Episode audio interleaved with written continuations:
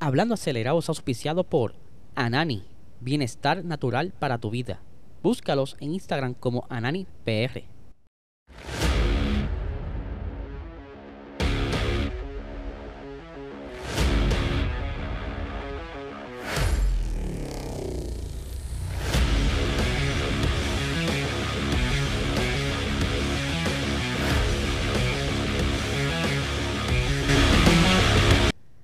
Saludos amigos fiebre, bienvenidos a todos a otra edición más de Hablando Acelerado. Les espero que se encuentren bien. Quiero darle las gracias a todo el corillo que se conectó anoche en el episodio de Box Talk, el episodio 59, donde estuvimos hablando de varios detalles sobre el Gran Premio de Baku que está pautado para este próximo fin de semana, el domingo a las 7 de la mañana.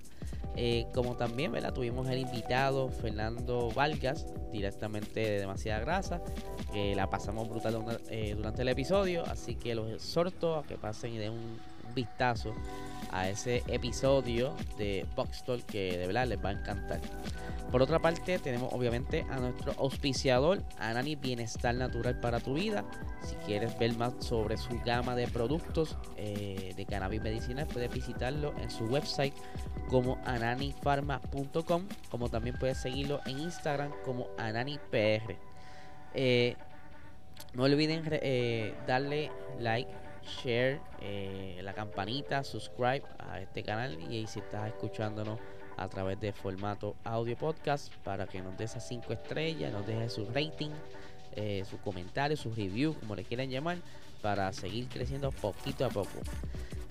ustedes saben muy bien que recientemente se estuvo hablando de unos rumores sobre una colaboración de Louis Hamilton para estar quizás trabajando en una película eh, atemplada, ¿verdad? A lo que es podría ser el ambiente de la Fórmula 1, pues resulta, ¿verdad? Y sale unas noticias durante el día de ayer que sí, se confirma que Louis Hamilton va a estar eh, produciendo, o sea, va a estar metiendo billetes y parte de, de, lo que es la administración y quizá un poquito de, cómo bregar para que quede todo nítido acerca de la Fórmula 1.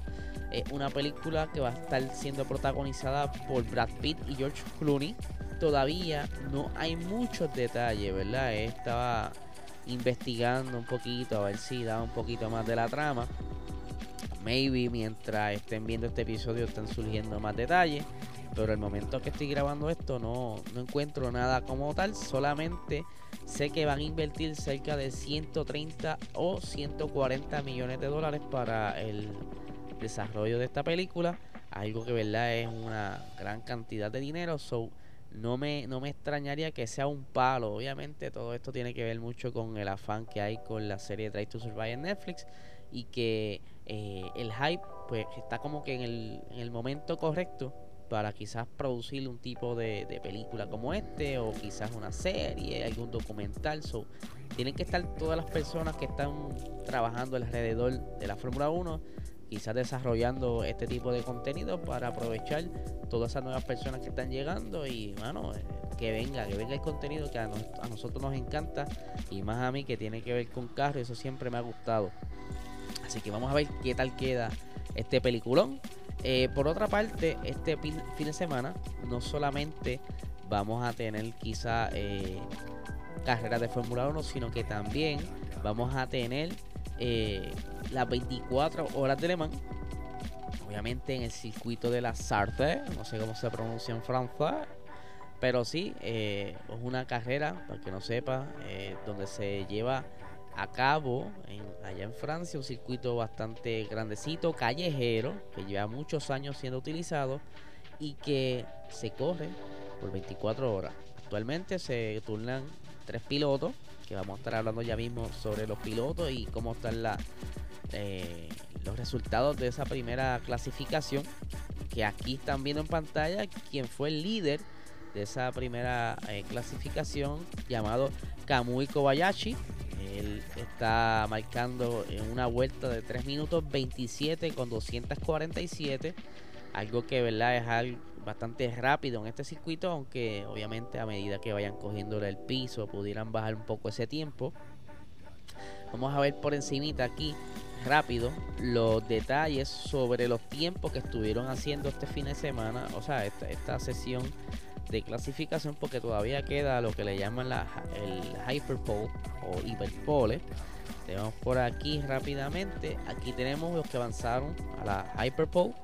Eh, tenemos eh, el equipo Toyota en los Hypercars, que Toyota lleva ya varios años ganando la carrera de Le Mans, eh, ganando tanto en su categoría como en overall. tenemos que en ese primer carro, el número 7, va a estar corriendo Kobayashi, Conway y López. En el número 8, que fue, si no me equivoco, el carro que compitió Fernando Alonso hace varios años atrás, va a estar compitiendo Buemi, Harley, Hirakawa. En la tercera posición en tiempo tenemos al equipo Alpine, ¿verdad? Para el que no sepa, Alpine está compitiendo en las carreras de endurance en Europa, lo que le llaman la WEC, World Endurance Championship. Y en este, en este evento va a estar compitiendo los pilotos Lapierre, Baxvier y Negrao. Sinceramente no conozco a ninguno. pero eh, maybe si los veo, pero yo por nombre, usted que me conoce sabe que soy malo para los nombres. Tenemos entonces el equipo Glickenhaus que tiene dos carros y si quieren saber un poquito más de Glickenhaus, busquen en YouTube. Este equipo de verdad que se ha fastidiado la espalda por construir dos carros para estar metiéndose aquí en Le y que ¿verdad? ha sido bastante sacrificado y como pueden ver, aquí tenemos los eh, pilotos, que están aquí por lo menos están en esta categoría, los dos carros en las últimas dos posiciones, pero si lo miran overall, están bastante bien, aunque ellos compiten contra los Toyotas y, al, y Alpine. Tenemos que en ese número 708 tenemos a Platt, Dumas y Derani. En el 709 tenemos a Briscoe, Westbrook, y no es el que juega básquet, y Melux, o Melux, no sé, eso es un nombre ahí de allá malo pronunciando, pronunciando, caramba. Eh, por aquí tenemos en la siguiente categoría de prototipos que son ¿verdad?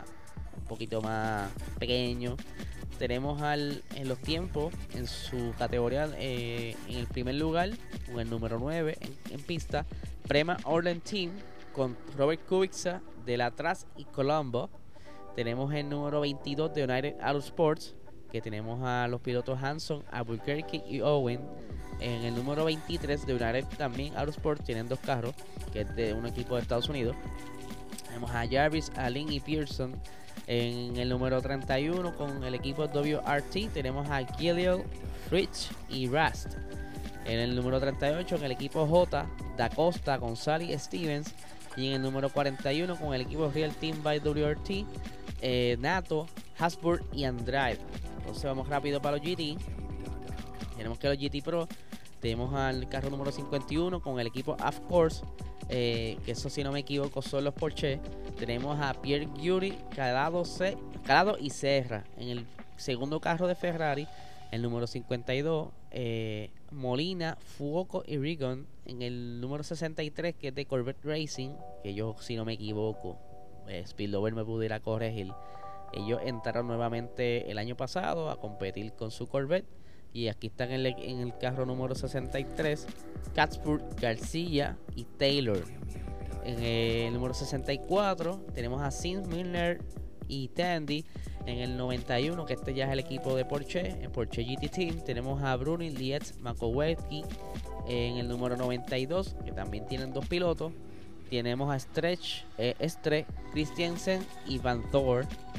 Y aquí en la última zona ¿verdad? de las categorías tenemos los GT AM. Eh, tenemos también al Ferrari Of Course con los pilotos Flor, Castellacci y Cascasity. En el carro 57 de Kessel Racing tenemos a Kimura, Skandorf y Jensen. En el segundo equipo ¿verdad? de Ferrari, que quedaron tercero en esa categoría, eh, con el carro número 61 tenemos a eh, los pilotos Preet, Grundenwald y April. En el número 77 del equipo Dremsey eh, Proton Racing tenemos al piloto Wright, Tingnell y Pilots. en el 85 en el equipo Iron Dames tenemos a Frey, Gating y Bobby. Y en la última posición con el número, número 98 del equipo Northwest IMR tenemos a Tim Dalalana y Peter. Eh, este año, ¿verdad? Está bastante curioso. Para el año que viene se cree que va a haber mucha entrada de las inscripciones a esta categoría, ya que se están preparando por la nueva normativa que arranca el próximo año, así que quizás podamos estar viendo prototipos de Estados Unidos cogiendo acá. Eso quiere decir que la categoría de prototipos se puede ampliar, no solo van a ser 5 carros, pudieran estar entonces corriendo ya entre 7 a 8 carros.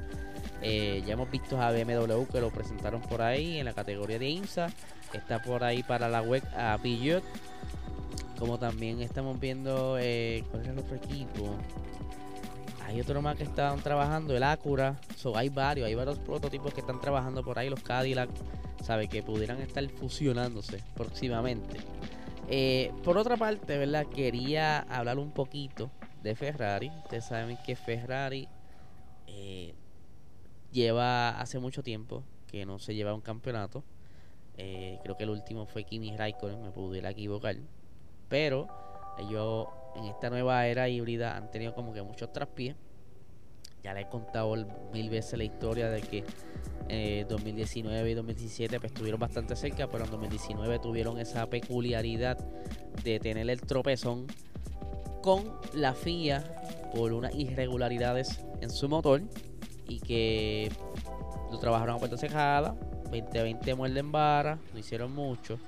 2021 vemos quizá un pequeño comeback eh, mejorando en cuanto a ser más consistentes en puntuación. Eh, y ya para este año comienzan con el pie derecho, ganando esa primera carrera, teniendo un piloto bastante contento y competitivo, como lo es Charles Leclerc y Carlos Sainz, eh, y que ¿verdad? están bastante cerca de Red Bull. Pero algo que siempre ha estado Ferrari diciendo es que no, ellos no les gusta como que prometer mucho. Ellos siempre se van low key, como que safe. Tampoco es para no. Por si, si pasó algo bueno, pues pasó. Pero no les gusta prometer mucho. El año pasado lo dijeron. Eh, desde un inicio venimos mejor, pero no venimos a ganar carreras ni nada. estamos en, en un, ahora mismo en un proyecto de mejora. Ferrari ha estado haciendo cambios en su organización, como reestructurando eh, más eh, eficiente su organización para estar todo enfocado en sacar un buen monoplaza y no tan solo un buen monoplaza, sino un buen equipo de trabajo. Porque no solamente el carro, también tú tienes que tener la estrategia de los pins, la logística y toda la cosa que está funcionando alrededor de la Fórmula 1. Y que eh, Matías Binotto lleva ya varios años que por el momento están bastante contentos con su desempeño allá en, Italia. Y pues este año, como Bill está diciendo, arrancaron muy bien. Eh, tienen ese pequeño, por decirlo así, debilidad en las rectas cuanto a velocidad punta. Allí Red Bull son los quienes dominan eh, en tiempo y velocidad. Mientras que su fuerte son los son las curvas de las curvas lentas. Ya Ferrari ha estado buscando algún tipo de solución para traer un alerón trasero que se acople de a su a su a su configuración aerodinámica. Ustedes saben que ellos también han tenido un poco de problema con porpoising, pero que le ha funcionado quizá de cierto punto, han podido controlarlo hasta X punto donde les funciona salir rápido en las curvas lentas, pero entonces necesitan ese pequeño empujón. Si es que quieren para Baku estar más cómodo o por lo menos defenderse mejor de Ferrari, perdón, de Red Bull, porque Red Bull obviamente viene con todo, van a zumbar con todas las balas para acá, porque quieren asegurar el mantenerse liderando el campeonato, como también defender el campeonato actual de Max. Y pues, como les dije, Ferrari va a traer unas cositas, entre esos un alerón trasero, que quizá les pudiera estar ayudando a alcanzar un poco más de velocidad punta. Algo que ya habían intentado utilizar en el Gran Premio de Miami, pero como había tan poco grip, decidieron no usarlo en ese entonces.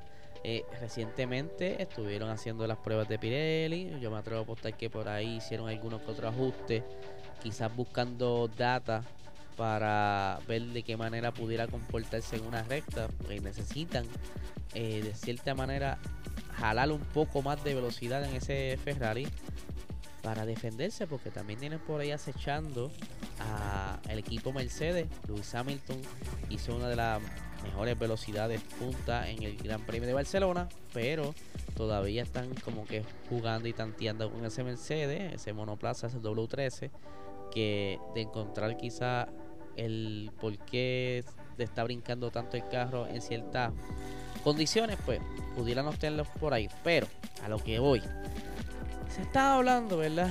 Que eh, creo que fue ayer, si no me equivoco, Matías Binotto pues ha estado haciendo unas expresiones porque obviamente eh, estamos cerca a un gran premio y suelen salir eh, entrevistas en diferentes medios y hay algo bien interesante que estuvo diciendo Binotto. Primero vamos a repasar eh, varias expresiones antes de llegar a, una de las más, eh, por decirlo así, controversial, porque estuvo hablándose en varios medios, pero vamos a arrancar por esto. Dice, nos mudamos a una organización en la que ya no era el director técnico, pero tenemos responsabilidades claras. Otra cosa que dice es, eh, porque le estaban preguntando, ¿verdad? En cambio, la mentalidad que viene con las nuevas entradas técnicas con todo esto del chasis, el motor, que están siendo liderados por Enrico, que es el, jefe de diseño de, chasis, Enrico Cardel, y dice lo siguiente. Cinco años después tenemos mejores habilidades y mejores personas. Hemos contratado a más de 30 personas de otros equipos que trajeron ideas frescas y nuevas metodologías. Vamos a, a un poquito de lo que son metodologías, que es algo que quizá lo veo a diario en, mi daily job. Y lo que son las metodologías, hay muchas, hay varias, ¿verdad? Que las usan mucho en la manufactura, la fábrica y todo lo que tenga que ver con, trabajo en producción. Eh, están lo que le llaman eh, Lean, ¿verdad? Lean se dedica a los diferentes desperdicios. Y desperdicio no, se, no quiere decir solamente eh, basura. Tú tienes también desperdicio, tanto en dinero, eh, tiempo, eh, en redundancia, pues al traer quizá estas ideas que le simplifiquen en ciertas partes de la organización Ferrari, es un dinero que se pudieran estar ahorrando o tiempo que se pudieran estar ahorrando, que entonces pudieran estar dedicando esto a, hacer improvements o mejoras en otras zonas de, que tengan áreas de oportunidades dentro del equipo. Por aquí continuando, ¿verdad? Dice eh, otra de las expresiones eh, dice, nuestro objetivo es ser competitivos y no ganar el campeonato. A lo que lleva a la siguiente expresión que tengo por aquí, que se las quiero presentar para que se vea chulita. Dice, lo que pretendemos hacer es tratar de abrir un ciclo, convertirnos en campeones del mundo.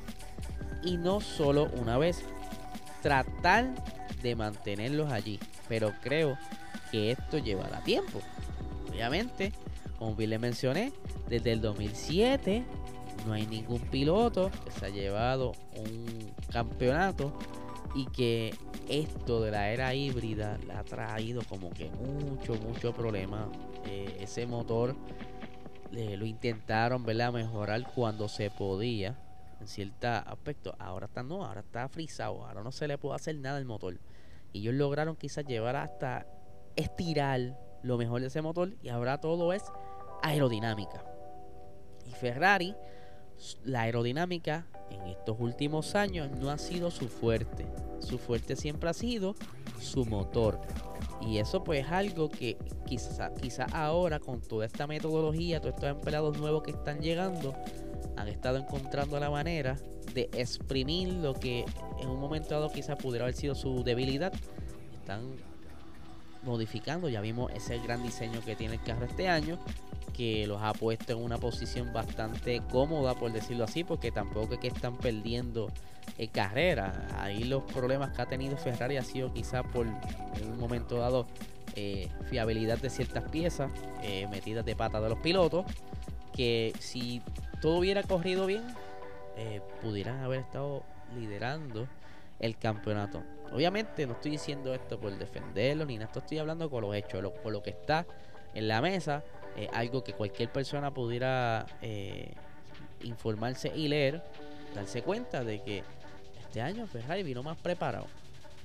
Obviamente, todo esto tiene que ver también con que tuvieron mayor tiempo en el túnel de viento, pues, en la posición que estuvieron terminando los años anteriores y que exprimieron esa, esa oportunidad para traer este carro que, que mucho lo ha dejado de impresionado con esos pontones ahí, con esa cuneta, como le decimos nosotros acá en Puerto Rico, y que a pesar de que no tiene velocidad punta, se mantiene en buen ritmo en clasificación eh, llevándose varias veces las poles este año con Charles Leclerc y que tienes a un piloto como Carlos Sainz que están ahí bastante cerca. Así que yo creo que a medida de que vaya avanzando la temporada, tanto Ferrari y Red Bull van a seguir puliendo su, su fortaleza y, y sacando del medio sus debilidades, pero ya sabemos muy bien que tienen que jugar como que seguros porque el el presupuesto es algo bien importante esta temporada y no pueden abusar de esto. va a haber a un punto en la temporada que van a tener que estar mordiendo de que, ok, vamos a depender de cómo se comporte el monoplaza en el circuito y no va a depender de traer mejoras o piezas para favorecer el monoplaza en ese circuito. Eso es lo, lo, que va a estar interesante. Y recuerden que cada año va a estar bajando, creo que son 5 o el budget va a seguir bajando hasta llevarlo a un punto que ya hablaron en la FIA. Que aunque ahora están gritando para subirlo, pero yo creo que eh, eh, va a seguir bajando. Así que va a estar más difícil todavía.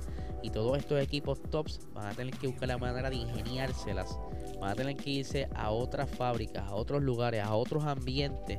Aunque ellos son casi tops en lo que es producción, en cuanto a piezas, fabricación de carros, ideas pero no está de más moverse a otro lugar, lo que le llaman en inglés benchmark, ¿verdad? Buscar puntos de referencia o comparativas en otros ambientes que pudieran quizás eh, traerlo, innovando en su línea de producción, etcétera, etcétera.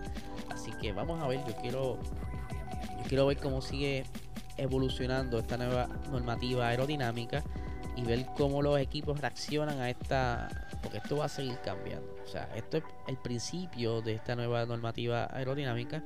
Eh, Ross Brown debe estar ya trabajando la normativa para el año que viene, que va a traer muchos cambios, porque van a haber aprendido de todos los errores de este año y de la data que están colectando. Que lo más probable el año que viene veamos más competitividad porque van a apretar más la cosa, van a estar quizás eh, jugando con esos pisos, ese diseño de los pisos, por lo menos la referencia que les dan para manipular de cierta manera estos equipos y que puedan llegar entonces a un punto que quieren, que, que todos los equipos estén cerca y puedan entonces tener una mejor competitividad y un mejor espectáculo para el, para el, para nosotros los fanáticos. Así que nada, gente, este es el episodio de hoy. Muchísimas gracias, ¿verdad? Por estar aquí eh, como siempre. Recuerden darle eh, like, share, subscribe, porque sé que muchos de ustedes ven el episodio y no se suscriben, así que los estoy velando. Así que nada, gente, les deseo excelente día.